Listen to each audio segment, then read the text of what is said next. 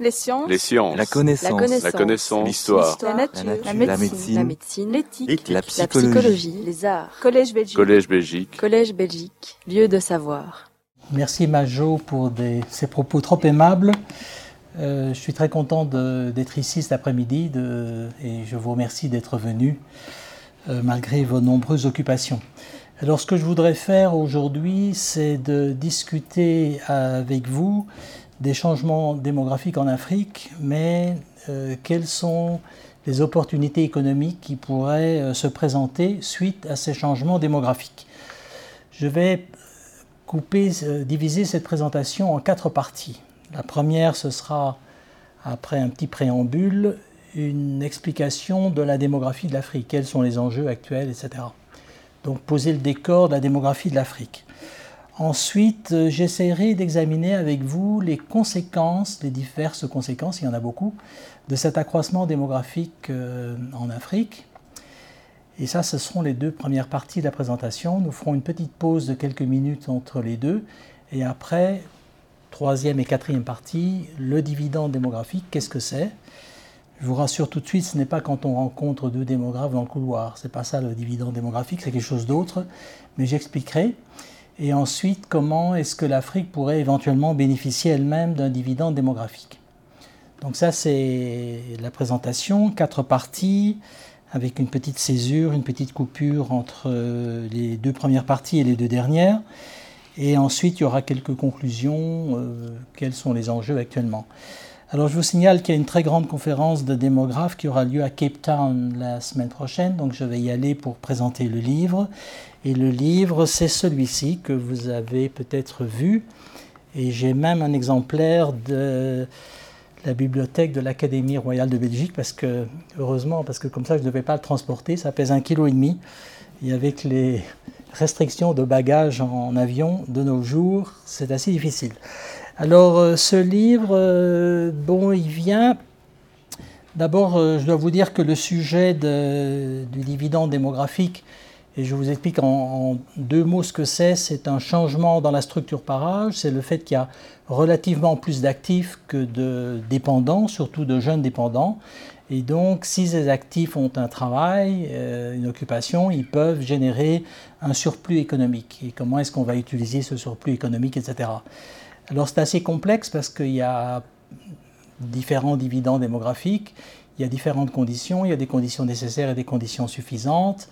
Euh, tout ça, on est en train de, travailler là-dessus, mais c'est un sujet qui a repris, si je puis dire, euh, qui a capté l'imagination de toute une série de gens, et on ne parle plus que de ça euh, en Afrique, dans la démographie africaine. Le dividende est là, le dividende arrive, il va arriver, il n'y a pas de problème, ça va aller très bien. Alors que les choses sont un peu plus complexes. Euh, il faut toute une série de conditions qu'il faut mettre en œuvre, notamment pour la formation du capital humain, éducation et santé, et qu'il faut mettre en place euh, avant de capter ces dividendes. Alors, euh, il y a eu beaucoup de travail. le concept même du dividende a été créé par deux démographes, un démographe américain et un démographe irlandais, je pense, les David Bloom et David Canning de Harvard University. Et ils ont euh, examiné la situation de l'Asie, le miracle économique asiatique, et ils ont dans lequel on a vu que le changement de structure euh, par âge avait été très important. Et donc, euh, comment est-ce qu'on pourrait reproduire, répliquer, pour parler franglais, ce phénomène dans la situation actuelle de l'Afrique? Il y a eu plusieurs travaux qui ont été faits non seulement par euh, les deux David, David Bloom et David Canning, plusieurs autres. La Banque mondiale, où j'ai travaillé pendant 15 ans, a fait également un livre sur euh, le dividende démographique, travail que j'avais lancé avant de quitter la banque, euh, obligé d'aller à la retraite à 62 ans, ce qui est beaucoup trop tôt. Et euh, avec un collègue suisse qui s'appelle Hans Groth, qui est suisse et allemand, et qui est le président du World Demographic and Aging Forum, qui est à l'université de Saint-Gall, en Suisse, à une heure euh, à l'est de Zurich. On a décidé, il y a trois ans et demi, quatre ans environ, après s'être rencontrés dans la gare de Zurich, et moi j'avais le Financial Times, on ne s'était jamais vu, donc on s'est reconnus comme ça, on a décidé de faire ce livre pour essayer de baliser quelles sont les différentes implications, les différentes dimensions du dividende démographique. Alors le livre lui-même a été généreusement, je dois dire, financé par la coopération suisse le département euh, d'ESA. Et on a eu également un petit peu de financement de certaines fondations américaines. Donc on a pu engager euh, un research assistant, on a pu engager euh, quelques personnes pour nous aider. On a pu aussi donner un petit honoraire aux différents auteurs de chapitres. Il y a 50 auteurs, dont un bon tiers sont des spécialistes africains ou affiliés à des institutions africaines. Et alors le titre, ça a été toute une histoire, parce qu'on a discuté de ce titre avec l'éditeur. L'éditeur, c'est un éditeur hollandais, Springer. ils ont évidemment leur, euh, leur voix au chapitre, parce qu'il paraît que les livres se vendent simplement d'après le titre. Euh, les bibliothèques voient le titre, on achète un livre. Si le titre n'est pas euh, sexy, si j'ose dire, on n'achète pas. Donc on a essayé de trouver quelque chose qui était qui sortait un peu de cette dichotomie parce qu'on présente toujours le dividende comme une sorte de panacée et on dit aux pays africains si vous n'avez pas de dividende, vous aurez un désastre, on vous prévient, ce sera le dividende ou ce sera le désastre. Et donc c'était un peu réducteur à notre vue. Et donc euh, on s'est creusé la cervelle et on a trouvé ce titre, l'Afrique, la population de l'Afrique, donc on était à la recherche d'un dividende démographique. Et je pense que ça pose bien les, choses. Euh, il y a une possibilité d'avoir un dividende démographique, mais ce n'est pas euh, absolument garanti. Alors j'ai eu l'occasion de présenter le livre à Christine Lagarde, qui est la directrice du Fonds monétaire. Et j'ai de la chance parce qu'elle lit certains de mes, livres. Bon, j'ai une lectrice assidue. Et elle trouvait que ce titre était en effet excellent parce qu'on n'était pas réducteur, on, on, sortait de cette dichotomie et on sortait de, cette, euh, euh, de ce manichéisme, si je peux dire, euh, qui souvent entoure les discussions sur les dividendes. Alors, le livre lui-même, et si je suis toujours dans le préambule de la présentation, on essaye de poser le paysage démographique de l'Afrique, c'est la première partie. Euh, vous pouvez trouver le livre en ligne, vous pouvez même l'acheter par chapitre. Donc il ne faut pas acheter tout le livre si ça ne vous intéresse pas. Vous achetez seulement un chapitre. 30 euh, dollars. Euh, si on, a pris quelques grands pays, donc le, Nigeria, les trois grands pays de l'Afrique au point de vue démographique sont le Nigeria, bien entendu, l'Éthiopie, comme vous le savez, et ensuite la République démocratique du Congo.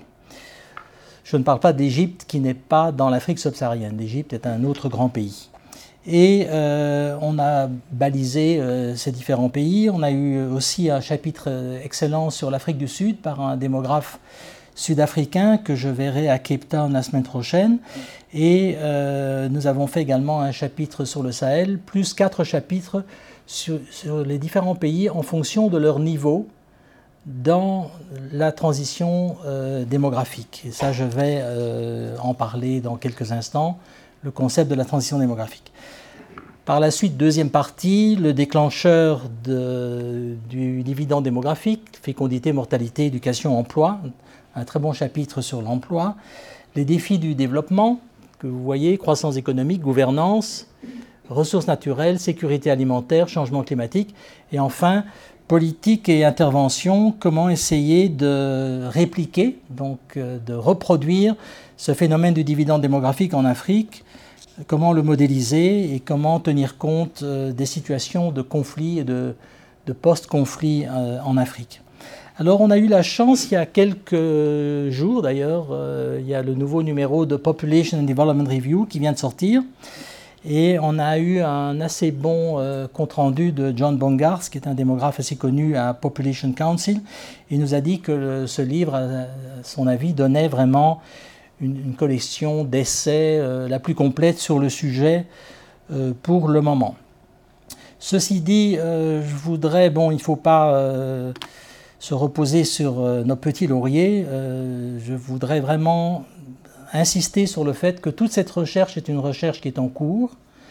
Il y a toute une série de choses qu'il faut continuer à creuser. Et je travaille euh, là-dessus avec un collègue de l'université de Georgetown, euh, professeur Vincent Turba, qui est un économiste. Et il faut qu'on regarde de plus près les taux de dépendance économique, les taux de dépendance démographique, les taux de dépendance économique, j'en parlerai. Donc tout ce que je vais dire maintenant, c'est vraiment du comme disent les Américains, it's a work in progress. C'est vraiment du travail qui est en train de se faire. Il y a différentes écoles. Il y a l'école des National Transfer Accounts, qui, elle, euh, regarde plus les transferts euh, monétaires entre générations. Il y a l'école du dividende démographique qui est plus centrée sur le dividende démographique lui-même et sur les aspects démographiques. Donc il y a vraiment toute une série de choses qu'il faut continuer à hum, creuser, à baliser, à conceptualiser. Et donc, euh, je le répète, c'est un travail qui est en cours, qui est loin d'être achevé et euh, qui va évoluer. La semaine prochaine, lors de la conférence de l'Union internationale pour l'étude scientifique de la population, c'est une conférence qui a lieu tous les quatre ans. Pour la première fois, il aura lieu en Afrique subsaharienne, à Cape Town. Et euh, il y aura certainement des discussions, et je présente d'ailleurs avec le professeur euh, Vincent Turba et mon collègue euh, Hans Groth, nous présentons un papier justement sur les politiques qu'il faut mettre en place pour essayer d'obtenir un dividende démographique.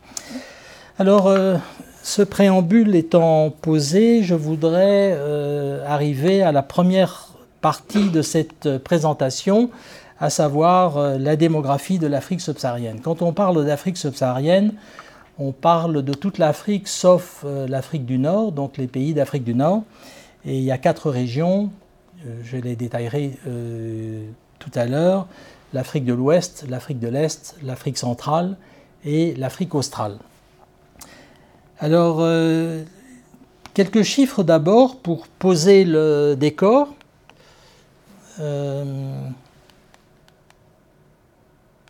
Y, a une euh, diapositive qui me manque, mais je vais vous la donner.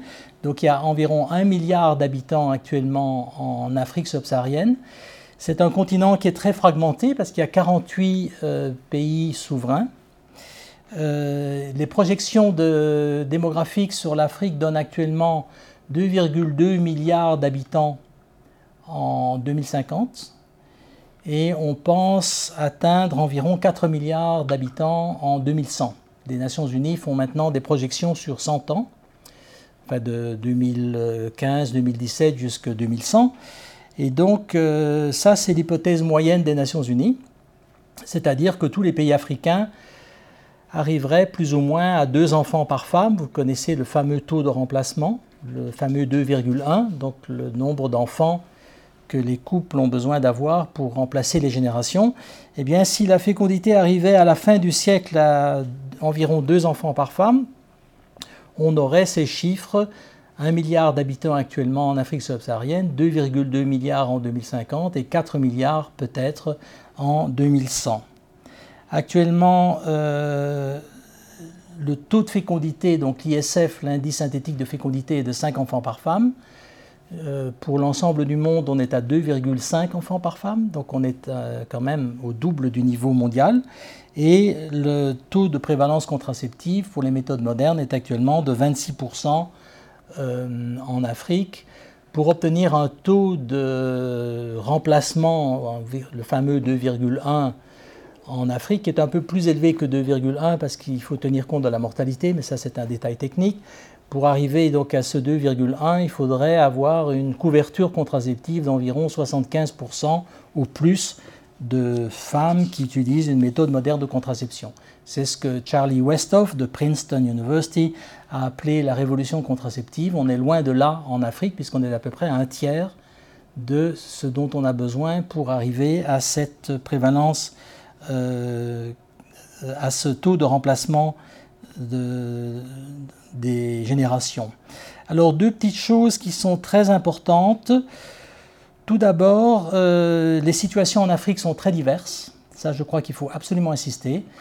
Par exemple, la fécondité à Addis Abeba est actuellement de moins de deux enfants par femme. C'est la capitale de l'Éthiopie. Pourquoi? Il y a toutes sortes de raisons. Les hommes migrent euh, dans la capitale et laissent les femmes au village ou dans les villes intérieures. Euh, il y a un problème de logement, donc on ne peut pas démarrer une famille. Donc il y a vraiment une situation qui est très diverse. C'est surtout l'Afrique euh, rurale qui connaît toujours une fécondité très élevée. L'Afrique urbaine bouge beaucoup plus vite et déjà en grande partie très avancée dans sa transition de fécondité. une autre chose, en donnant les chiffres d'un milliard, 2,2 milliards, 4 milliards d'habitants d'ici la fin du siècle, je parle de l'hypothèse moyenne des Nations Unies, donc deux enfants à peu près par femme à la fin du siècle. Les Nations Unies ont une hypothèse haute, un demi-enfant en plus. Ils ont également, elles ont également une hypothèse basse, un demi-enfant en moins. Donc il y a une fourchette, si vous voulez, de 2,5 enfants à 1,5 enfants en passant par deux enfants. Hypothèse haute, hypothèse moyenne, hypothèse basse. Actuellement, il semblerait que l'Afrique, l'évolution de l'Afrique soit plutôt calée sur le niveau haut, c'est-à-dire la variante haute de ces projections, et pas vraiment sur la variante moyenne. Alors j'en veux pour euh, indice, si vous voulez, les chiffres du Population Reference Bureau, où je travaillais auparavant, et qui chaque année font un poster sur la population mondiale. Et eux, chaque fois, la première chose que je regarde dans ce poster, chaque année, les données sont publiées en août, c'est de voir quel est le taux de fécondité en Afrique, donc 5 enfants par femme, quel est le taux de prévalence contraceptive, 26%. Et ces chiffres n'évoluent pas beaucoup. Depuis 2-3 ans, on est toujours à 5 enfants par femme, on est toujours à 26% de prévalence contraceptive. Donc il n'y a pas vraiment une évolution rapide de cette transition de fécondité. Alors j'ai beaucoup parlé de la transition de fécondité, c'est euh, le prochain... Euh, euh, la prochaine diapositive, ce sont les différentes phases de la transition démographique. C'est un schéma qui vient du Population Reference Bureau. Et je dirais que l'Afrique a bien entendu commencé sa transition de fécondité parce que la mortalité a déjà beaucoup baissé. La mortalité infantile et juvénile est déjà euh, très avancée. Euh, mais la transition de fécondité est beaucoup plus lente. Donc il y a, comme disait Feu Jack Caldwell, qui est un démographe australien, il y a une lente érosion de niveau très élevé de fécondité. On est toujours dans les 5 enfants par femme en, moyenne et ça décline, mais très très lentement. Alors l'Afrique est probablement euh, quelque part ici dans cette transition de, fécondité, puisque le taux brut de mortalité qui est en bas baisse en premier lieu, suivi avec un certain décalage par une baisse du taux brut de natalité. Et ce qui se passe en Afrique, c'est que non seulement cette baisse du taux brut de natalité est plus lente, et il y a une sorte de, contradiction, si vous voulez, entre la baisse très rapide de la mortalité infantile et juvénile, ce qui est une bonne nouvelle, mais ça, évidemment, ça ajoute à l'accroissement démographique parce qu'il y a plus de survivants, et une baisse beaucoup plus lente de la, fécondité. Mais euh, ce qui se passe, c'est que euh, l'évolution de la contraception en Afrique va lentement, environ un demi-point de pourcentage par an, alors qu'il faudrait peut-être euh, penser à avoir des taux de prévalence contraceptive qui augmentent de 1,5 point de pourcentage par an pour vraiment entraîner ce mouvement de manière plus rapide. Alors euh, bien entendu, au début de la transition, vous avez un équilibre à des niveaux élevés de mortalité de, natalité, et puis on arrive à des niveaux beaucoup plus faibles, mais de nouveau en équilibre.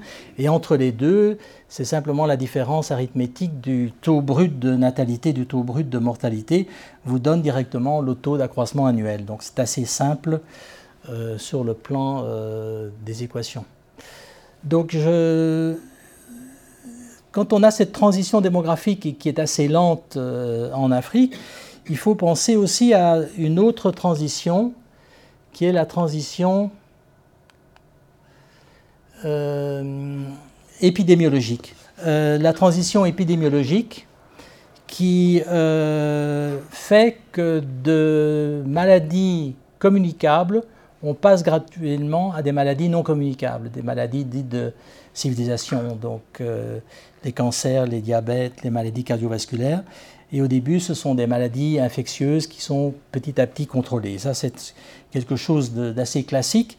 Il y a également une transition migratoire, c'est que beaucoup de pays qui ont connu euh, des transitions démographiques et des transitions épidémiologiques connaissent également une transition migratoire, c'est-à-dire qu'à la fin du processus de transition, au lieu d'envoyer des émigrants, ils en reçoivent, ce qui semble le cas euh, actuellement en Europe, puisqu'il y a eu quand même un afflux important de migrants et d'immigrants dans les pays européens. Je signale entre parenthèses que la transition démographique en Europe au siècle dernier, et même avant, à la fin du 19e siècle, a été en fait allégée, si je puis dire, parce qu'il y a eu un, envoi massif de migrants euh, de l'Europe vers les États-Unis. On parle environ de 52 millions de personnes qui ont quitté euh, l'Europe pour aller s'installer aux États-Unis, sans parler de l'Australie, de la Nouvelle-Zélande, etc. Donc il y a eu des, zones de peuplement qui ont été faites. Actuellement, l'Afrique doit faire sa transition démographique dans un monde qui est un monde plein. Donc le monde n'est pas aussi vide qu'avant. Et donc c'est beaucoup plus difficile pour l'Afrique de gérer cette croissance démographique, puisqu'on parle quand même euh, d'un quadruplement possible de la population subsaharienne entre maintenant et la fin du siècle. Donc cette euh, croissance démographique très rapide va devoir se faire dans un monde qui est plein et dans lequel les possibilités d'émigration seront beaucoup plus difficiles. Alors les pays de l'Afrique subsaharienne, euh, d'abord il y a d'énormes variations de l'indice synthétique de fécondité par pays. Euh, il y a toujours des pays à forte euh, fécondité, notamment le Niger, qui est maintenant le record mondial, 7,3 enfants par femme. à l'autre extrême dans le monde, on a les Taïwan du monde ou les Corée du Sud qui sont à 1,2 enfants. Donc il y a quand même une fourchette assez large. Alors, euh, il y a bien entendu toute une série de, contextes au niveau national dans les pays qui jouent. La religion, l'appartenance ethnique peuvent influencer les niveaux de fécondité. Euh, il y a le fait que la fécondité varie également selon les quintiles de, de richesse. Donc on peut diviser les pays en cinq groupes de 20% de gens, les 20% les plus riches, les 20% suivants, etc., les 20% les moins riches.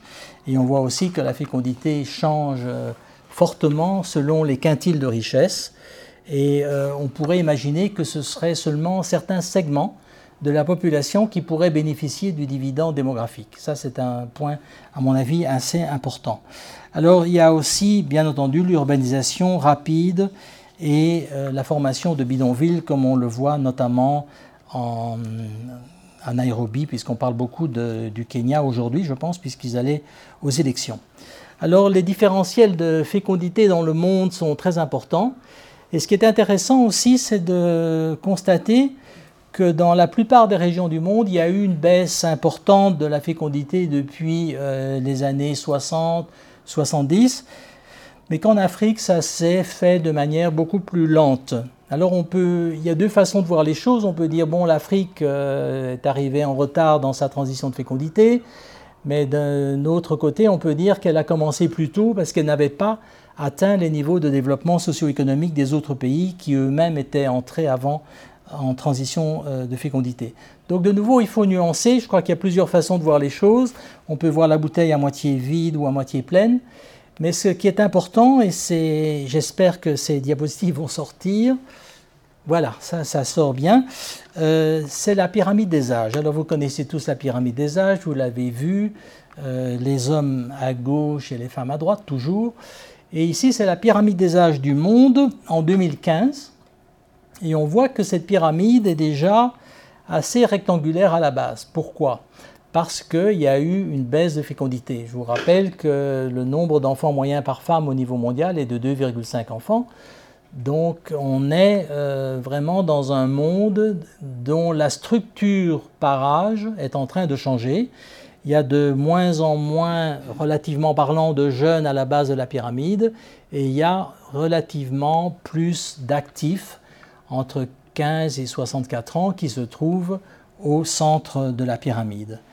Alors si on regarde euh, la même pyramide pour euh, l'Afrique, on voit que les choses en fait n'ont pas beaucoup changé depuis 70. De 70 à 2014, et ceci a été fait par le Population Reference Bureau, il n'y a pas vraiment un changement de la structure par âge, sauf une légère baisse ici à la base, une légère euh, baisse à la base, et qui probablement vient des pays d'Afrique du Nord ne vient même pas des pays d'Afrique subsaharienne. Alors il y a deux régions euh, en Afrique qui connaissent maintenant déjà une baisse de fécondité assez importante, c'est l'Afrique du Nord, bien entendu, le Maghreb et le Machrek, et c'est aussi l'Afrique australe, l'Afrique du Sud, etc. Mais l'Afrique australe, ça représente 7% euh, de la population de l'Afrique subsaharienne, donc ce n'est pas très important. Et on voit ici dans la hum, diapositive suivante, et ça, ça vient de The Economist, qui avait repris euh, des travaux que j'avais fait avec un collègue français. Et on voit que c'est vraiment euh, le cœur du problème, si vous voulez, il est ici. Il est dans les trois régions de l'Afrique de l'Ouest, de l'Afrique centrale, de l'Afrique de l'Est, qui sont toujours les poids lourds euh, de cette croissance démographique que l'on connaît actuellement dans, dans la région. Et donc l'Afrique australe qui est ici en bas, donc il y a cinq pays, est déjà beaucoup plus avancé dans sa transition. Et l'Afrique du Nord, est bien entendu, est beaucoup plus avancée également. Donc c'est vraiment dans ces trois régions, Afrique de l'Ouest, Afrique centrale, ou l'Afrique du milieu, comme on l'appelle, ou l'Afrique de l'Est, que les choses doivent vraiment commencer à, bouger pour que l'on puisse enclencher cette transition de fécondité. Je reviendrai sur ce graphique parce qu'il y a un autre euh, module ici sur l'urbanisation, mais je pense que je le reprendrai dans quelques diapositives. Alors, en ce qui concerne les débuts de la révolution contraceptive en Afrique, il y a des pays qui manifestement se sont lancés dans cette révolution contraceptive. On parle beaucoup de l'Éthiopie, on parle du Rwanda. Ce sont deux pays qui sont passablement autoritaires, il faut le dire. Mais il y a aussi maintenant euh, le Kenya, où la transition euh, de fécondité a repris, le Malawi, le Ghana. Donc il y a toute une série de pays qui sont euh, arrivés déjà à faire baisser leur fécondité. Mais alors le problème, c'est que souvent, quand ils ont commencé à faire baisser leur fécondité, au Kenya, on, parle, on part de 8,1 enfants par femme, c'est quand même assez élevé. Euh, on arrive à un niveau de fécondité qui est beaucoup plus faible, mais sur lequel les pays restent calés pendant toute une série d'années, parfois pendant 10 ans, 15 ans, 20 ans. C'est ce qu'on appelle les fameux fertility stalls, c'est-à-dire que la, fécondité euh, plafonne euh, à un certain niveau. Et donc c'est une descente, une baisse de la fécondité en palier, si vous voulez.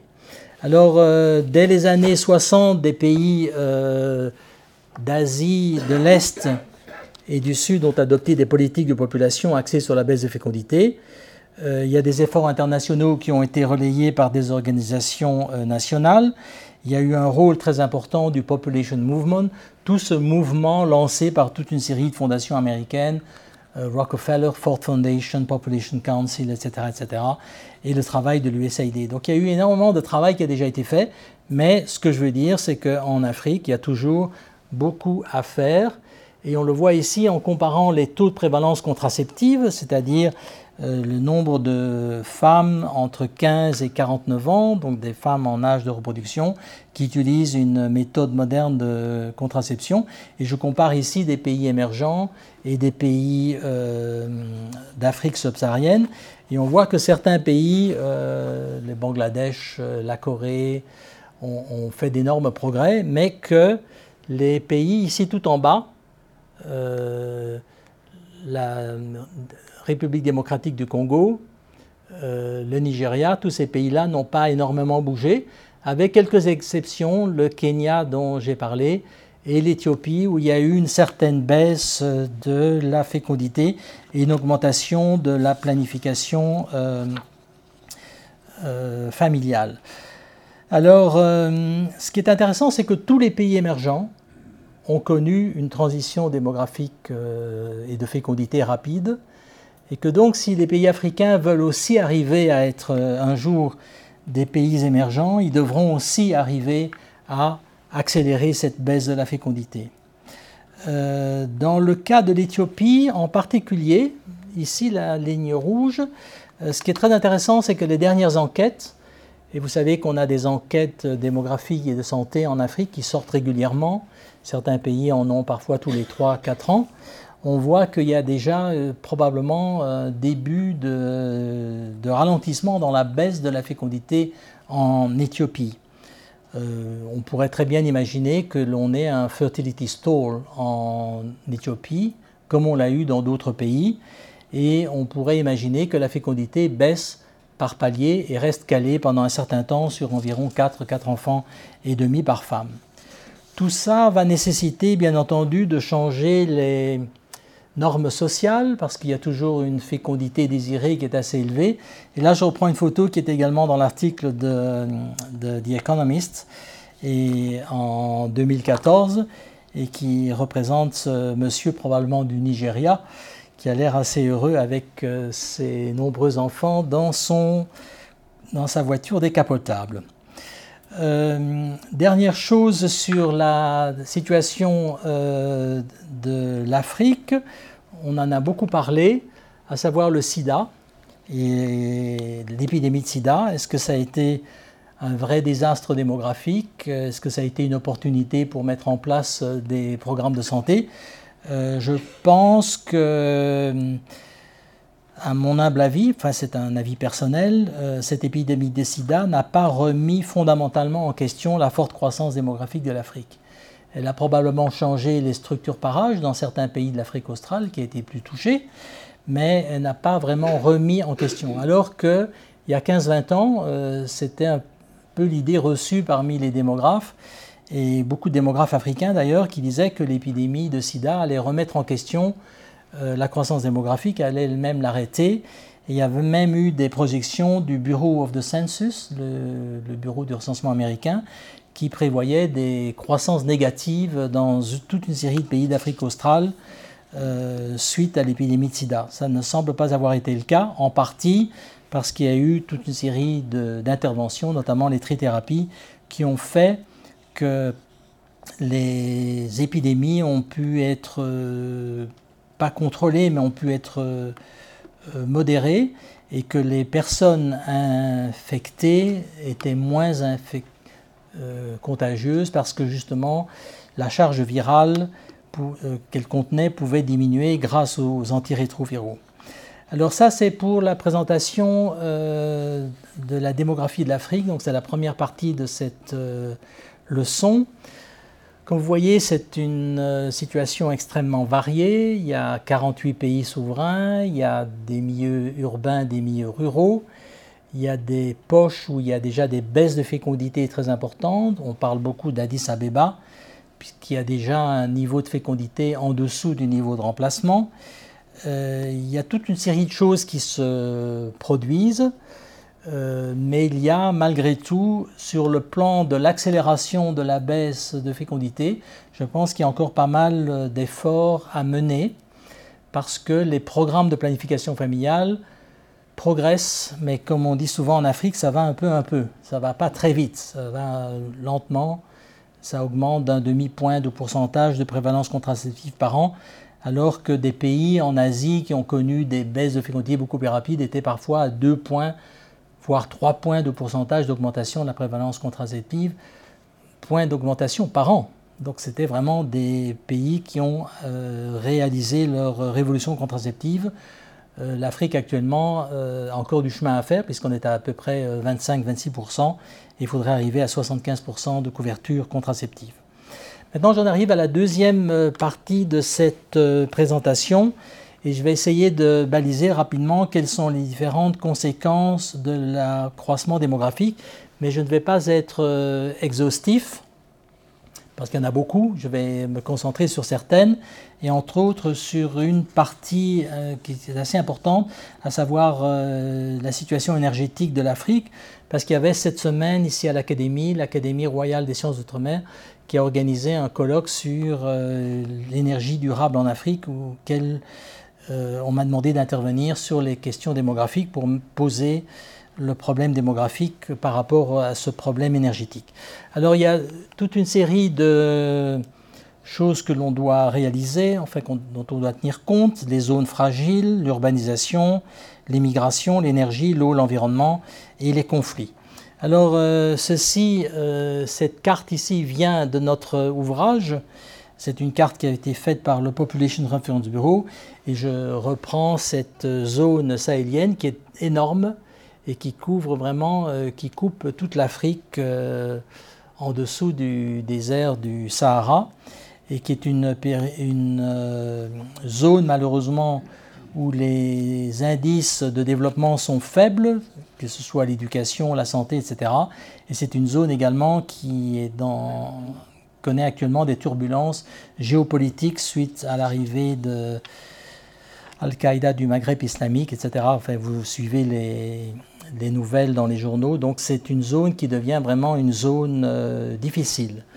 Je reviens un moment sur euh, l'urbanisation et je vous demande de regarder la partie ici à gauche de ce graphique, à savoir euh, une urbanisation considérable dans des grandes villes comme Lagos, Lagos, Kinshasa, le Caire bien entendu, mais qui n'est pas en Afrique subsaharienne, Dar es Salaam, Luanda, Nairobi, ce sont vraiment des grandes villes qui deviennent de moins en moins gérables. On parle beaucoup de Kinshasa, qui devient une espèce d'agglomération énorme dans laquelle il n'y a pas vraiment de services euh, publics, etc.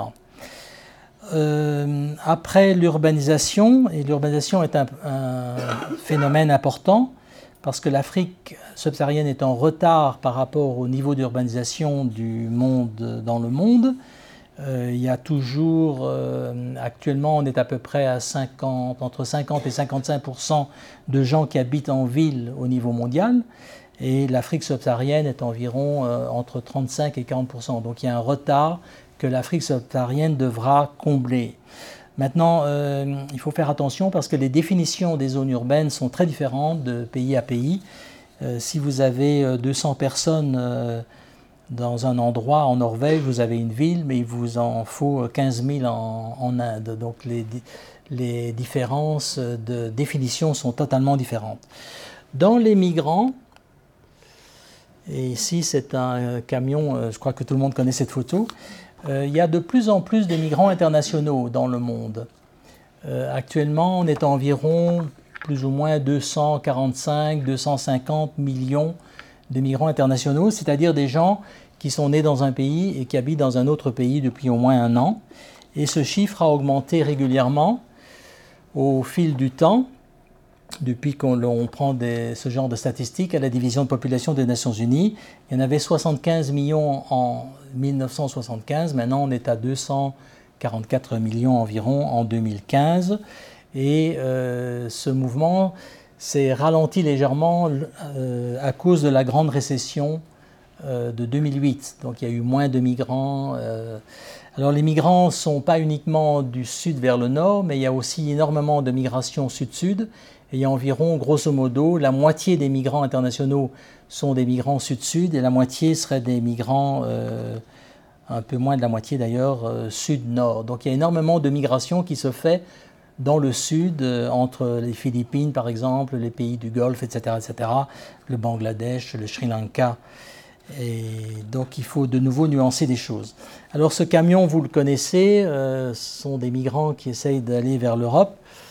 Et euh, faut-il croire Alfred Sauvy, je n'ai pas la, photo du livre ici, mais il avait fait un livre il y a une trentaine d'années et il parlait de l'Europe submergée. Ça, c'est un grand euh, sujet. Est-ce que l'Europe sera submergée? Il y a eu 800 euh, 000 migrants qui ont été accueillis en Allemagne euh, en 2015. comme disait Angela Merkel, wir schaffen das, c'est-à-dire qu'on peut, on peut y arriver, on peut le réussir. Est-ce que ce sera vraiment l'avenir? Je crois qu'il y a tout un débat sur l'immigration qui est loin d'être résolu. Est-ce qu'il faut ouvrir les frontières? Est-ce qu'il faut au contraire les contrôler?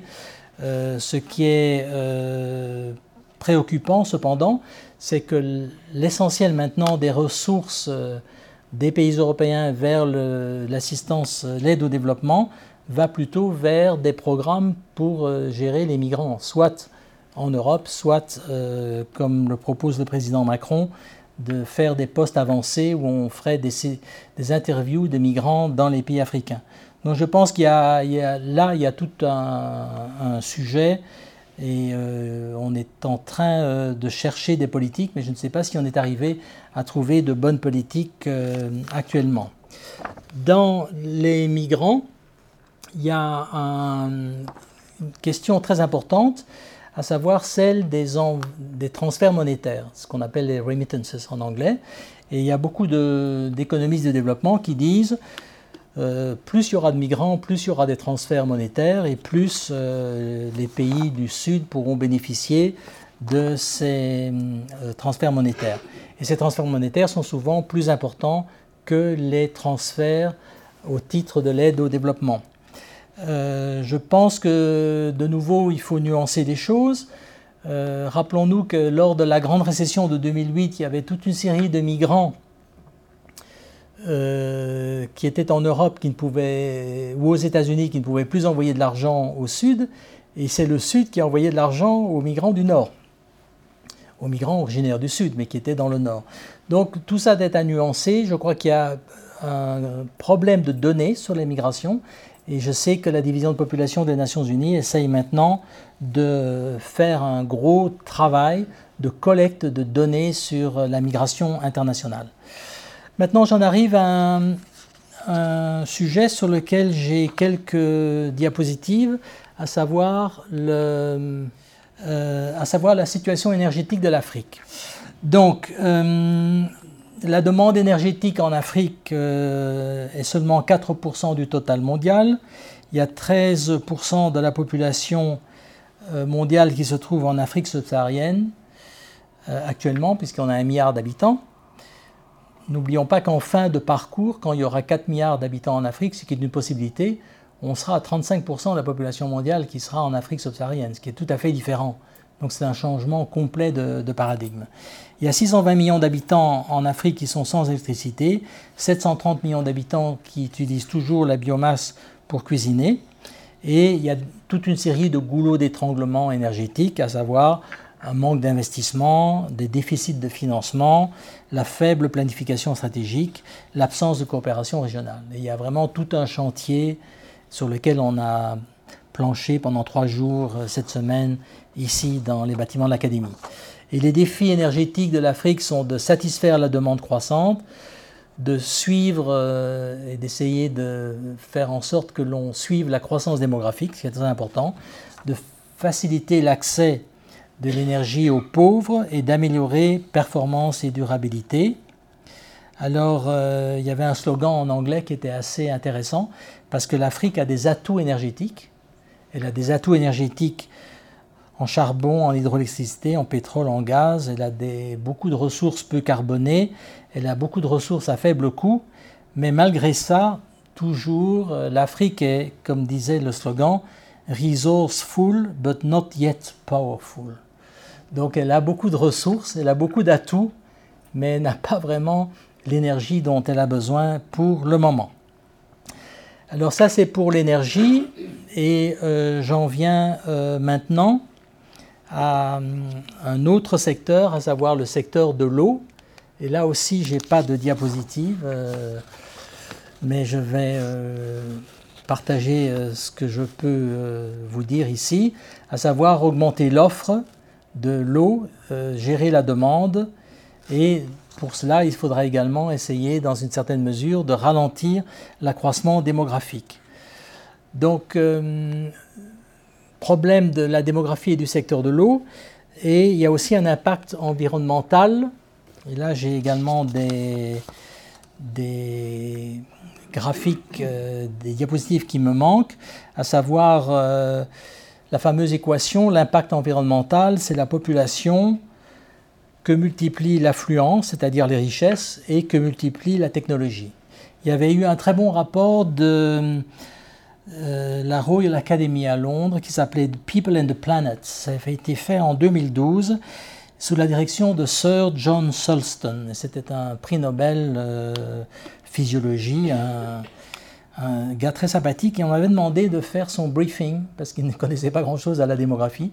Donc euh, j'ai passé une matinée à lui mettre de, de la démographie dans la tête. Mais bon, il est très intelligent, donc il avait vite compris.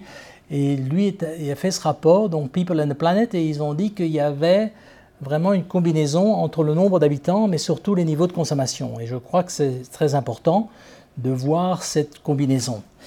Euh, malheureusement, j'ai lu en détail l'encyclique euh, Laudato Si du pape François.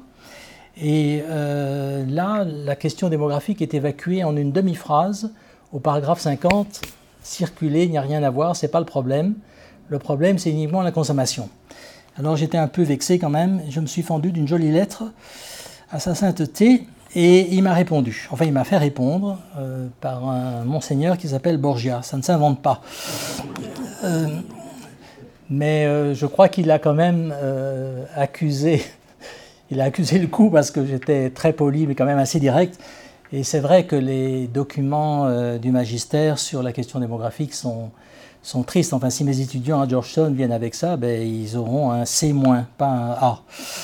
Euh, donc, euh, il y, a vraiment un blocage. Euh. Enfin, j'étais très content d'avoir reçu une petite réponse quand même. Alors, structure parage, et c'est le dernier aspect de cette deuxième partie, à savoir toutes les conséquences démographiques sur le développement, sur les différents secteurs du développement. Et euh, il y a un, collègue à Washington qui s'appelle Rich Sinkota et qui est devenu célèbre pendant quelques semaines. Enfin, c'est la célébrité des scientifiques. Euh, et parce qu'il avait prévu le printemps ou la révolution des jasmins en Tunisie. Et pourquoi il avait regardé la structure parage Il a dit voilà, euh, si vous avez autant de jeunes dans un pays, vous avez euh, ce qu'on appelle le youth bulge, donc le sorte de gonflement des jeunes, et eh bien vous allez avoir des gros ennuis. Et donc il, euh, fait ce genre de travail euh, pays par pays. Il essaye de montrer qu'il y a une relation entre la structure démographique et les problèmes de ce qu'on appelle la sécurité, les problèmes de... Alors évidemment, tout ça dépend des définitions parce qu'il y a vraiment des graves problèmes de sécurité dès que vous avez une échafourée qui a une manifestation et que vous avez, je crois que le seuil c'est 25 ou 30 victimes, donc euh, décès, ce qui est déjà beaucoup. Mais euh, donc on compte, euh, on fait une comptabilité de ce genre d'événements et puis on essaye de voir la, structure démographique. Mais je pense que la causalité est extrêmement difficile à établir dans ce genre de, travail. Et ce que Chinkota a essayé de faire, c'est de montrer la structure euh, par âge et les conflits, en montrant qu'il y avait, euh, dans 80% des nouveaux conflits, il y avait à peu près toujours au moins 60% de la population en dessous de l'âge de 30 ans. Donc ça, ce sont les travaux. D'ailleurs, c'est lui qui m'avait préparé les diapositives, et ça vient de Population Action International. Ils avaient fait euh, toute une série de travaux là-dessus. Il y a tout un domaine de la démographie, notamment aux États-Unis, peut-être moins en Europe, qui travaille sur démographie sécurité. Euh, il y a des gens qui font ça depuis 30 ou 40 ans et qui essayent de montrer et de démontrer, ce qui est beaucoup plus difficile, qu'il y a vraiment une relation entre ces structures par âge et les, les période de conflits, de révolutions, etc. Et le printemps arabe, dans une certaine mesure, euh, peut s'expliquer par la démographie, encore qu'il faille être prudent.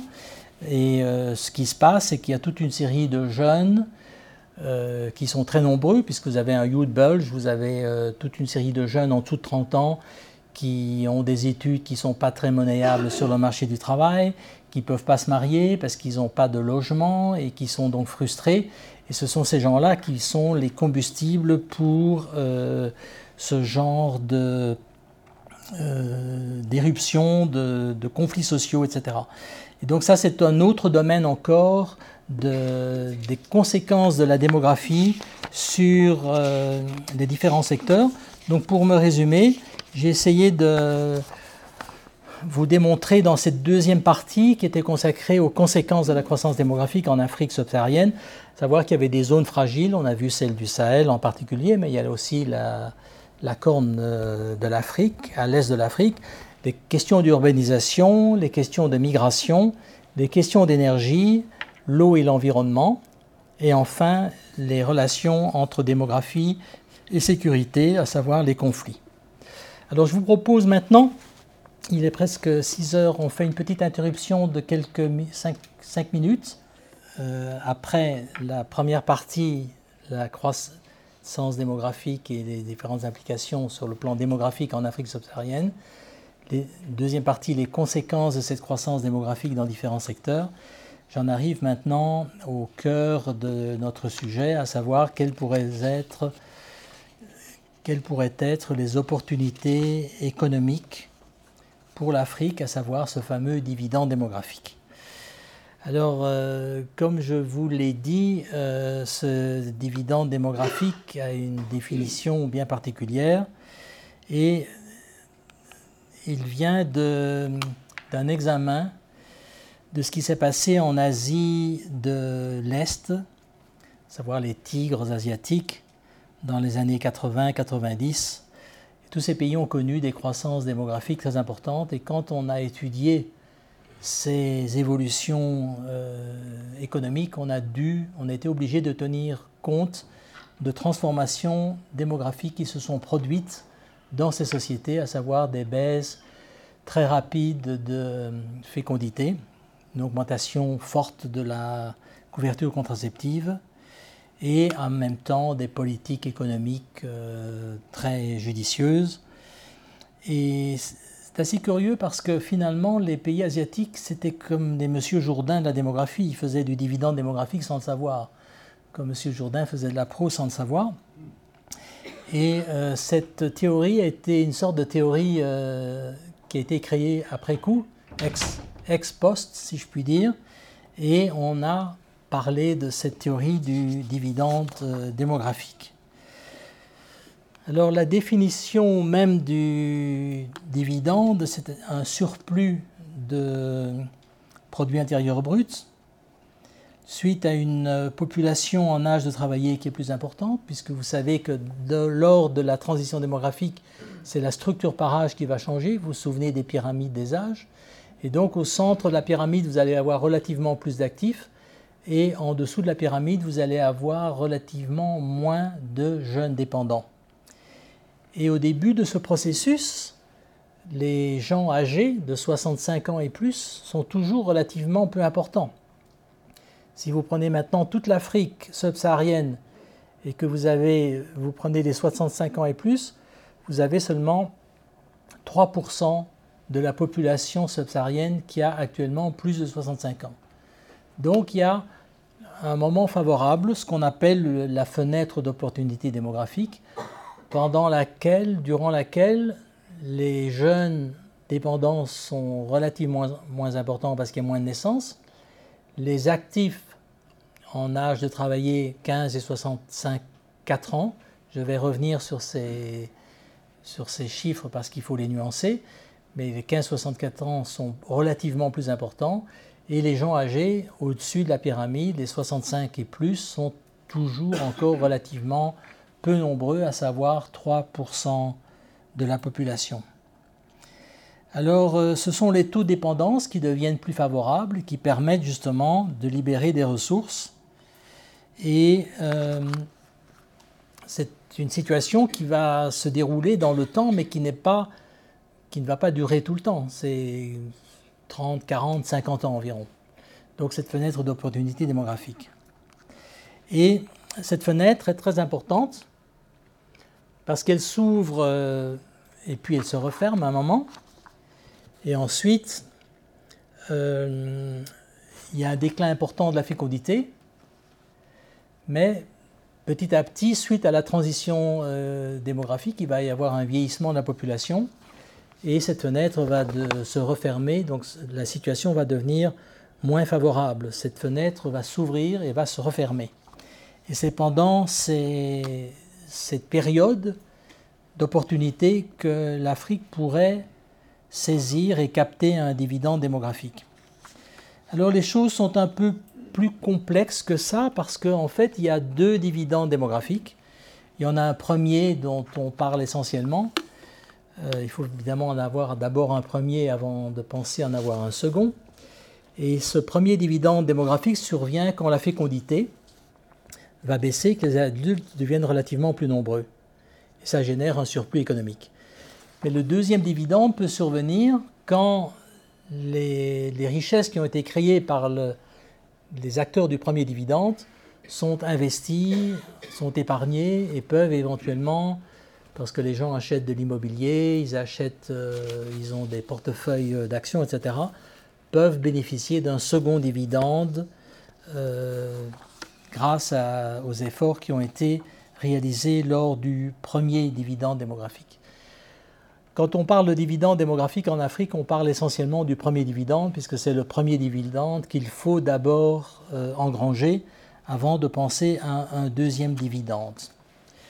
Dans le changement démographique qui amène au surplus économique, et ça c'est aussi très important, on peut utiliser ce surplus économique soit pour renforcer la formation du capital humain, éducation, santé, etc. Mais on peut aussi euh, l'utiliser pour faire des investissements productifs, industrialisation, etc. On peut euh, s'acheter des biens publics. On peut par exemple faire des campagnes de vaccination et avoir une population en meilleure santé, ce qui serait un bien public. On peut aussi, euh, pourquoi pas, renforcer des programmes de planification familiale. C'est aussi un bien public on peut améliorer les niveaux de consommation, mais on peut aussi gaspiller les résultats du dividende démographique. il y a certains pays qui ont acheté des armes ou qui ont fait des dépenses de prestige, etc. Il faut toujours acheter un nouvel avion pour la présidence. Et euh, donc il y a plusieurs façons d'utiliser ce surplus démographique. Et c'est vraiment la transition de la euh, structure par âge qui euh, est essentiel parce que de la pyramide pyramidale de la gauche, on parle ici de la Thaïlande, en 70, 90, 2010, on arrive vraiment à une euh, pyramide qui est favorable aux dividendes démographiques et puis une pyramide qui pourrait être éventuellement favorable à l'obtention d'un deuxième dividende démographique.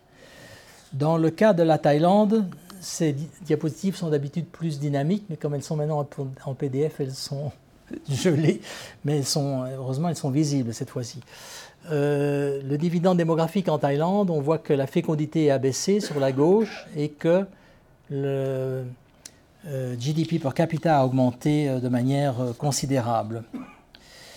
il y a aussi une relation, et là je, fais une, je vous montre une diapositive sur la Chine entre travailleurs et retraités. Vous aviez en 2017 7 euh, travailleurs pour un retraité. Et au fil du temps, avec le vieillissement démographique 2050, ce sera seulement 2 travailleurs pour un, retraité. Donc vous voyez que ce vieillissement démographique, il peut se produire de manière assez rapide, et ça a été le cas de la Chine. La Chine, qui vous le savez, avait en 71 fait un programme de planification familiale. En 79, la politique de l'enfant unique et politique qui est devenue maintenant celle des deux enfants, si je puis dire, en 2015. Euh,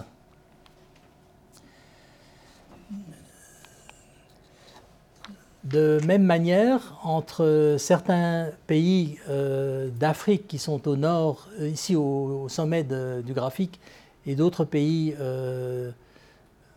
asiatiques, on voit que les dividendes vont être différents parce que la structure par âge de l'Afrique va évoluer, mais va évoluer euh, plus lentement puisque l'Afrique rentre dans euh, l'essentiel de sa transition euh, démographique.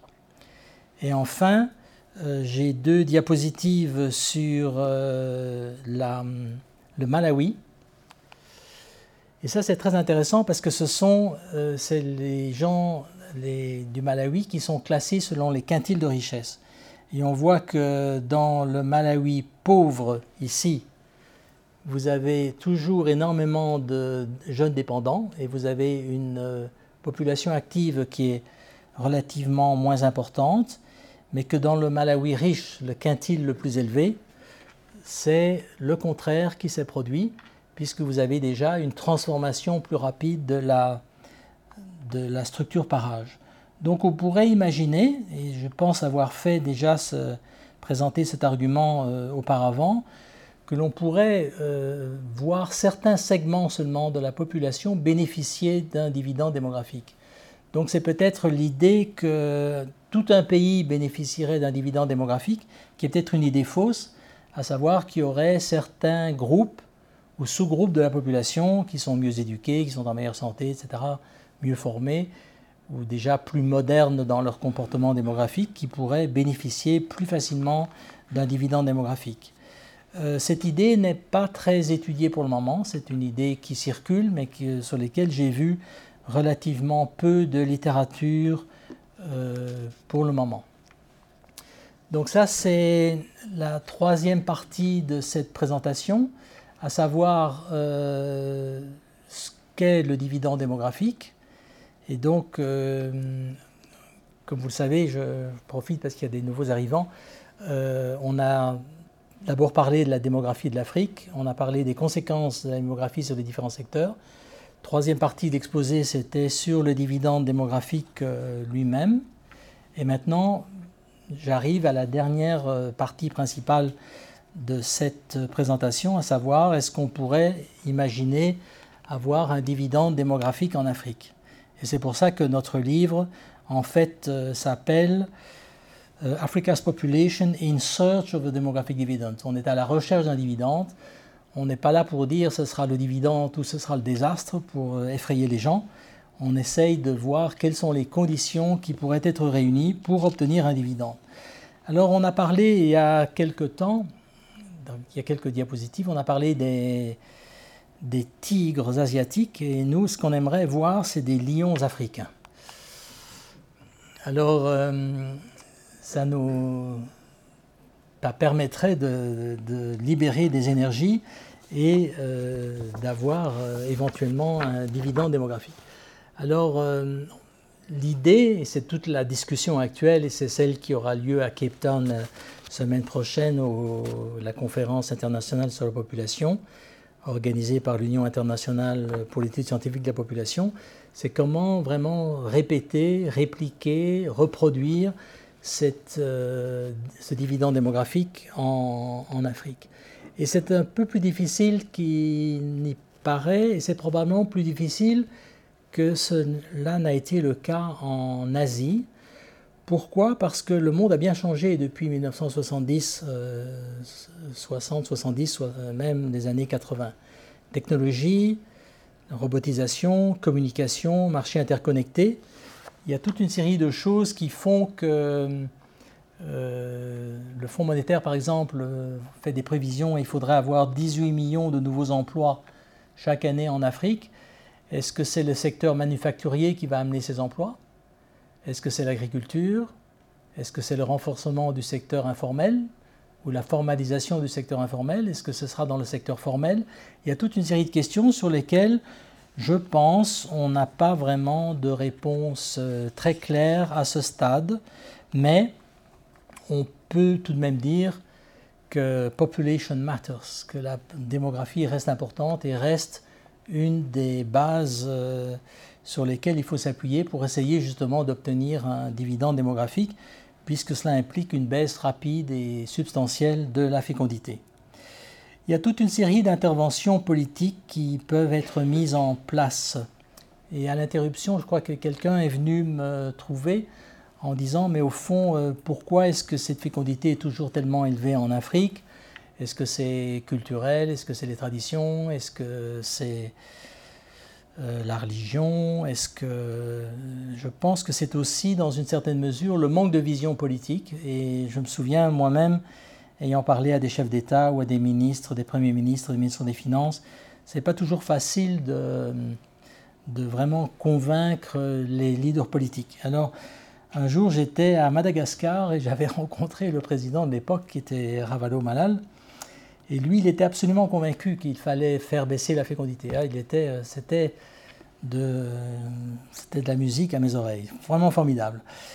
Un homme très intelligent, très intuitif, etc.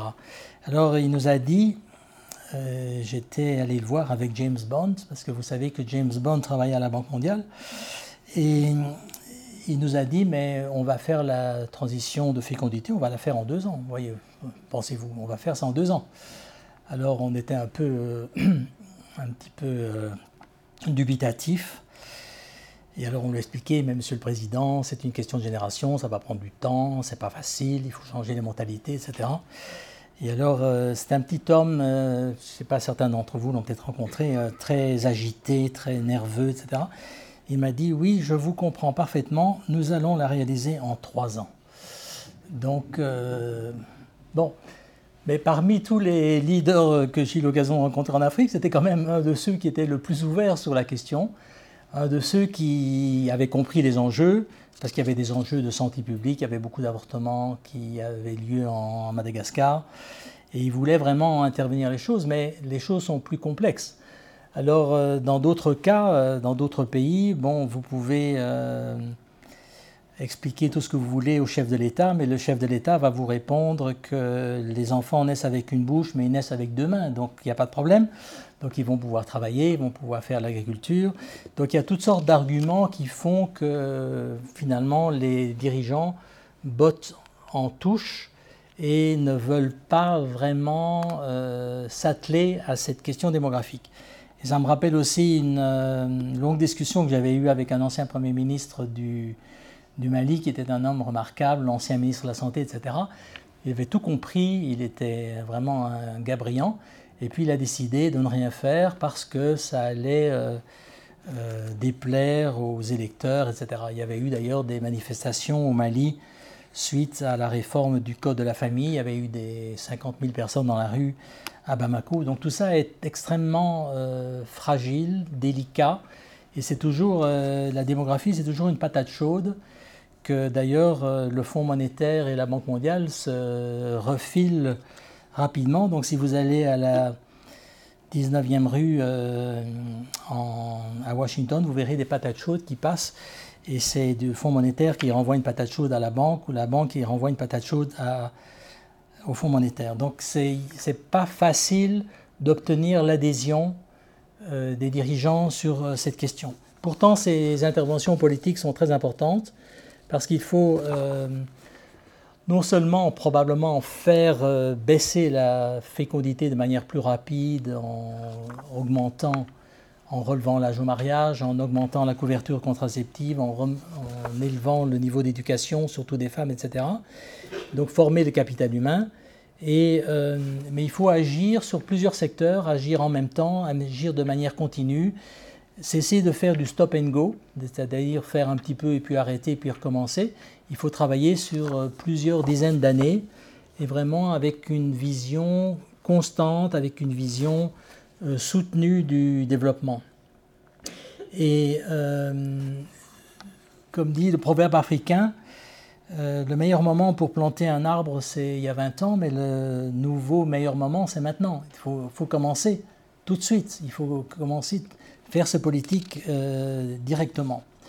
Alors, dans ces interventions politiques, il y a un très bon numéro de la revue Population and Development Review qui est en ligne, qui est accessible en open access. Et c'est sur la fécondité en Afrique. Et j'ai publié un article sur The Politics of Family Planning en Afrique, où j'ai essayé de montrer que les dirigeants sont un peu ambigus sur cette question du planning familial, que les agences de développement elles-mêmes ont été euh, ont changé de politique. Il y, a eu il y a eu certaines crises, comme celle du sida, qui a fait que les efforts en planning familial ont été mis sur le côté parce qu'il y avait une crise plus importante et plus urgente.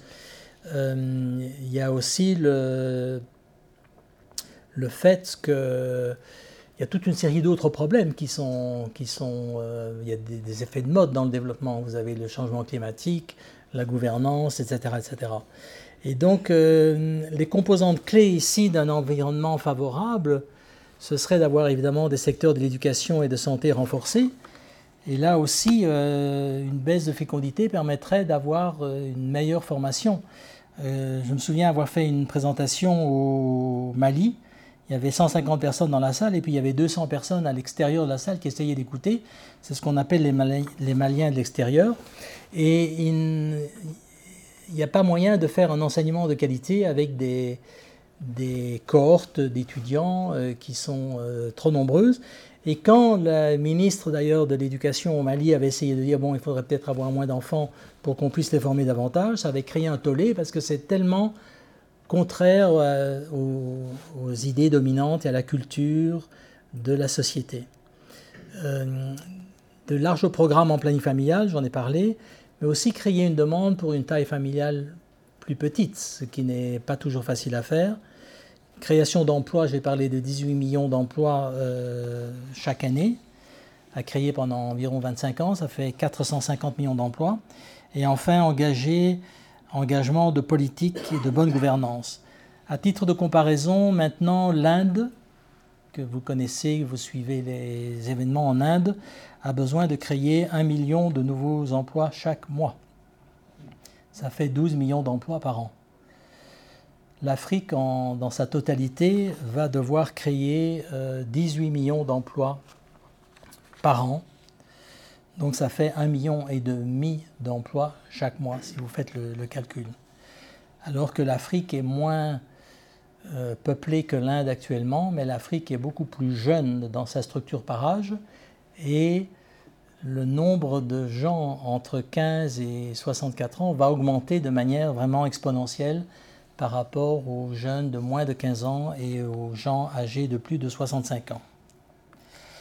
Alors ce qu'il faut, euh, c'est un peu la difficulté, c'est de, faire tout en même temps, euh, entre la structure de la population et le dividende démographique il faut que toutes ces petits trous dentés se mettent en route ensemble. On pourrait d'ailleurs en ajouter. On pourrait ajouter celle de l'énergie. On pourrait ajouter celle du genre qui manque et qui devrait probablement être sous la, dans la petite euh, roue orange sur la santé. Mais il y a l'éducation, il y a la santé, euh, la gouvernance, les politiques économiques, etc. Donc c'est vraiment tout ça qu'il faut mettre en route. Et c'est très difficile finalement de proposer au pays, de, ils n'ont pas toujours la capacité institutionnelle et la capacité euh, managériale, les hommes et les femmes qu'il faut, qui sont en place dans le secteur public pour mettre toutes ces politiques euh, en route. J'étais récemment en Mauritanie pour euh, conseiller le gouvernement sur la nouvelle politique de population. Et on a essayé de faire une politique de population qui soit vraiment en vue d'obtenir, euh, de préparer euh, le chemin pour obtenir un dividende démographique. Mais pour eux, ils, ont, bien fait, ils ont, ils ont vraiment cette vision maintenant de, de faire un nouveau dividende, d'obtenir un dividende démographique, mais ce n'est pas toujours facile à mettre en œuvre au niveau des différents ministères sectoriels et du secteur privé, le partenariat avec le secteur public. Tout ça est assez complexe et comme je le disais, ça doit se faire sur 20, 30, 40 ans, de manière continue, avec un financement soutenu, etc. Maintenant, je voudrais euh, poursuivre en euh, donnant quelques diapositives sur, euh, disons, être un peu plus prudent que ce que l'on dit d'habitude. À savoir que, d'une part, euh, on travaille surtout avec des taux de dépendance démographique. Donc c'est, si vous voulez, le nombre de gens actifs, 15-64 ans, au numérateur divisé en dessous dénominateur par les gens de moins de 15 ans et les gens de 65 ans et plus. Alors les choses sont un peu plus complexes parce qu'il n'y a pas seulement des taux de dépendance démographique, mais il y a surtout des taux de dépendance économique c'est qu'au point de vue économique, peut-être qu'un jeune de 15 ans ne va pas directement travailler. Il va travailler à partir de 18 ans, à partir de 22 ans, etc. Et quelqu'un de plus âgé va peut-être s'arrêter de travailler à 62 ans. Il y a aussi des gens qui ne sont pas employés et qui n'ont pas d'emploi et qui vont être aussi dans les dépendants.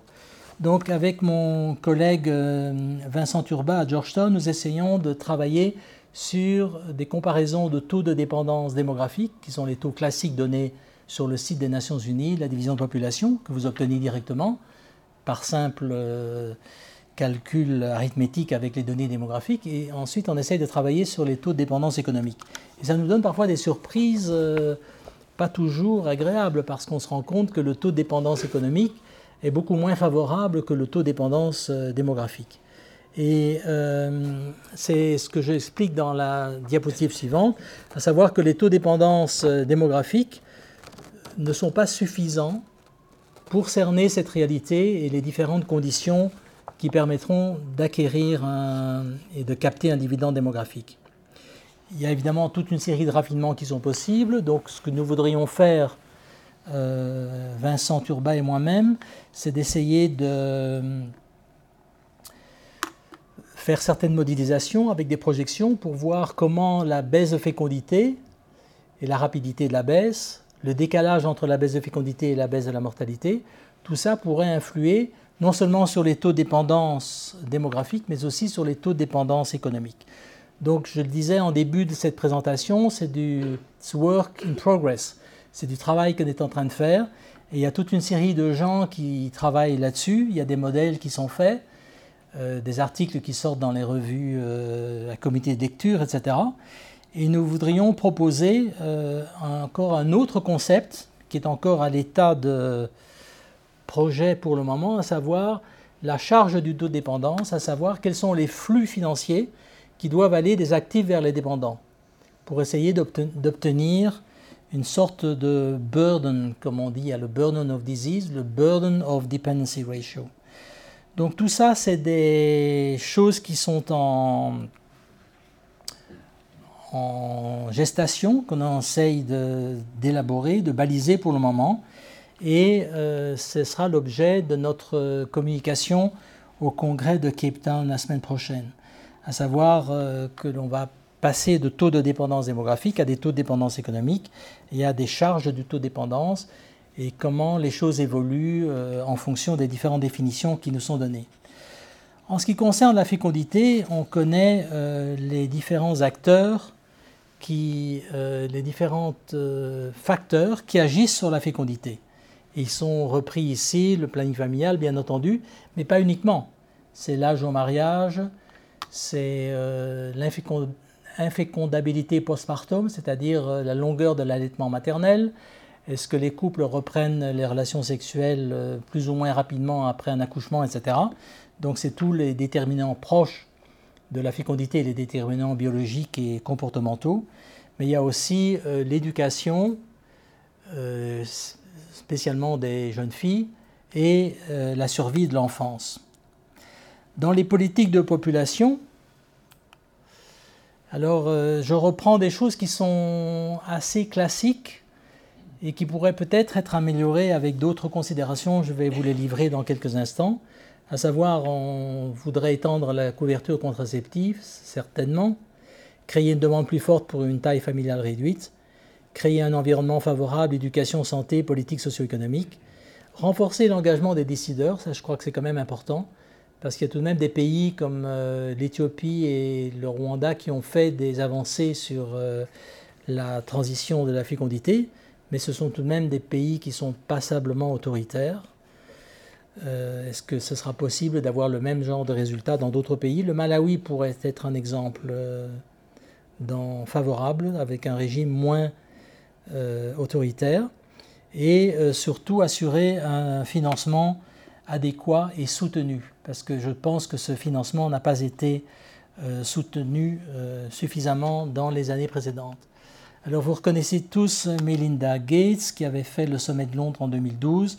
2017, ils avaient fait une initiative pour euh, financer par la Fondation Gates mais d'autres partenaires pour essayer d'augmenter la couverture contraceptive, donc servir 120 millions de couples pendant environ 8 ans sur les 235 millions environ qui expriment des besoins non satisfaits en matière de planification familiale, à savoir des gens qui voudraient espacer une naissance pendant au moins deux ans, mais qui n'utilisent pas une méthode moderne. Et euh, elle a refait ce sommet en 2017. J'ai eu l'occasion de la rencontrer juste avant le sommet de 2012 et on a parlé du Niger, puisqu'elle allait en voyage au Niger à ce moment-là. Des stratégies avancées qui ont été faites, on a parlé du Rwanda, euh, avec le Result-Based Financing. On a parlé de l'Éthiopie, Health Extension Workers, 35 000 agents de santé qui ont été déployés à travers le pays. Et c'est tout de même assez impressionnant. C'est une photo que j'ai prise en Éthiopie. Et euh, j'ai eu l'occasion de visiter euh, une partie reculée de l'Éthiopie, près du lac Tana. Et j'ai vu des femmes arriver. Elles avaient marché deux jours elle venait chercher une piqûre contraceptive qui allait durer trois mois et elle repartait en bande alors qu'un agent de santé, c'était même pas un médecin, avait donné la piqûre et elles repartaient ensemble pour des questions de sécurité dans leur village pendant deux jours. Donc il y avait vraiment une motivation pour ces femmes d'espacer euh, leur naissance ou de retarder la survenue d'une prochaine naissance. Et euh, c'était assez émouvant d'ailleurs de voir ces femmes qui bravaient beaucoup de, difficultés, qui ne travaillaient pas pendant deux jours.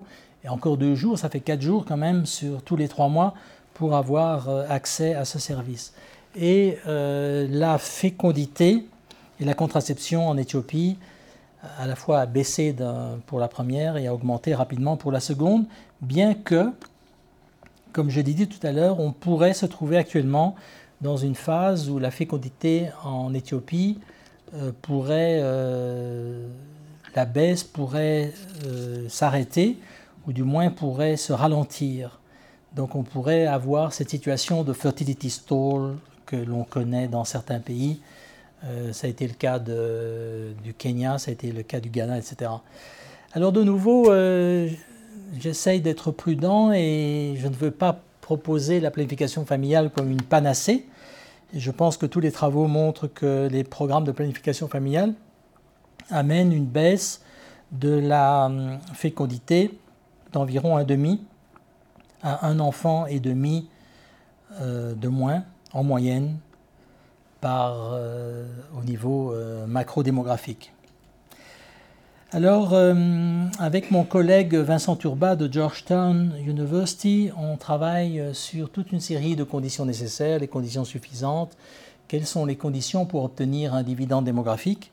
Et parmi les conditions, il faut augmenter la capacité d'absorption du marché du travail. Il y a tout un débat actuellement à savoir euh, à quoi va-t-on employer les jeunes qui arrivent sur le marché du travail en Afrique? Est-ce qu'ils vont aller dans le secteur informel? Est-ce qu'ils vont renforcer l'agriculture, qui est déjà pléthorique? Est-ce qu'ils vont aller dans le secteur formel? Il y a environ euh, un quart des jeunes gens qui peuvent aller dans le secteur formel en Afrique et seulement 10% des jeunes filles. Il faut cibler les femmes, mais surtout les jeunes femmes. Euh, réguler les secteurs informels tout en donnant des incitations à l'emploi, améliorer le niveau d'éducation, améliorer le niveau de compétences. Et c'est d'autant plus important, comme je vous le disais en début de cette présentation, quand on a parlé de l'Afrique, ça c'est un graphique important, à savoir que les 15-64 ans euh, vont augmenter de manière euh, exponentielle en Afrique. Donc ce sont ces gens-là qui auront besoin d'emplois, de se former, euh, et d'entrer de, dans la société et de gérer leur famille, etc. Alors, les travaux que nous faisons actuellement, on essaye de comparer le taux de dépendance démographique et le taux de dépendance économique. Et on voit que pour des pays, c'est une diapositive que nous avons préparée pour Cape Town, que dans les pays d'Afrique australe, on passe de 1 à 3 grosso modo entre euh, le taux de dépendance démographique et le taux de dépendance économique. Donc quand vous raffinez l'analyse et quand vous la, rendez plus précise et que vous tenez compte du taux de dépendance économique, on arrive à des, taux qui sont moins favorables qui, pour obtenir un, dividende démographique. Euh, de même, il faut euh, mettre en place des politiques salariales. Tout ça fait partie du papier que nous allons présenter la semaine prochaine des politiques de salaire minimum, de cibler les pauvres au travail, qui finalement sont dépendants, ils font aussi partie des dépendants, cibler les jeunes, qui remplacent les gens âgés en tant que groupe le plus à risque de tomber dans la pauvreté, et mettre en œuvre une législation sur le salaire minimum dans les secteurs formels et informels. Par ailleurs, et c'est la dernière de ces politiques, il faut aussi des politiques sociales qui permettent euh, d'avoir des filets sociaux pour les dépendants, que ce soit à cause de l'âge, du handicap, du chômage, du sous-emploi, mettre en place des politiques de genre, politiques de santé et d'éducation pour améliorer la productivité et cadres de bonne gouvernance. Pour conclure cette euh, quatrième partie, à savoir comment est-ce qu'on pourrait avoir un dividende démographique en Afrique, euh, je dois vous avouer que hum, on n'est peut-être euh, pas en mesure actuellement de donner toutes les recommandations politiques nécessaires. Euh, j'ai parlé de choses classiques, on va augmenter la prévalence contraceptive, on va augmenter euh, les programmes pour créer une demande pour une taille familiale plus réduite, on va éduquer les filles, tout ça c'est très bien. mais est-ce qu'il n'y a pas d'autre chose que l'on pourrait faire, que ce soit au niveau communautaire, d'une part, ou bien que ce soit des, politiques tout à fait innovatrices et euh, beaucoup plus audacieuses, qui se font actuellement dans certains pays à un niveau assez modeste. Il y a beaucoup de projets pilotes. Comme me disait un collègue en Gambie, il y a tellement de pilotes que l'avion s'écrase de temps en temps. Hein. Quand on fait tous des petits projets pilotes, et il n'y a pas vraiment une vision d'ensemble. Mais est-ce qu'il n'y a pas moyen de trouver des politiques qui soient beaucoup plus euh, novatrices, audacieuses, et par exemple de financer des femmes entrepreneurs avec des microcrédits pour qu'elles soient des agents de changement, plutôt que de faire toujours un peu la même chose, à savoir euh, la planification familiale, euh, la journée mondiale de la population. C'est la seule journée d'ailleurs le 11 juillet où on parle de population en Afrique. Les 364 autres jours, on n'en parle jamais. Euh, est-ce qu'on ne peut pas faire des choses beaucoup plus innovantes, novatrices et, comme disent les Anglais, think out of the box? Donc euh, c'est une chose à laquelle je pense qu'il faut réfléchir. Maintenant, je voudrais euh, passer euh, à la conclusion de cette présentation aujourd'hui et d'avoir un peu de temps pour des questions et réponses. Donc la conclusion, à savoir les, la population reste une dimension cruciale du développement, du moins je l'espère. la démographie influence tous les secteurs, elle exacerbe certains problèmes, la surconsommation aggrave les tensions, et les trois messages clés que je voudrais vous offrir en guise de conclusion, c'est que l'on peut agir sur les évolutions démographiques avec un certain degré d'efficacité, tout en respectant les droits de l'homme. Notre livre que vous avez vu au début euh, essaye de faire le point actuellement sur cette question du dividende démographique en Afrique. Et nous disons bien que l'Afrique est à la recherche d'un dividende démographique, non pas qu'elle va l'obtenir ou qu'elle va le manquer. Et euh, ce que nous avons essayé de dire dans notre conclusion, c'est que hum, l'élément essentiel de l'avenir démographique de l'Afrique, ça va tout de même être la vitesse du déclin de la fécondité dans les deux, trois décennies qui vont venir.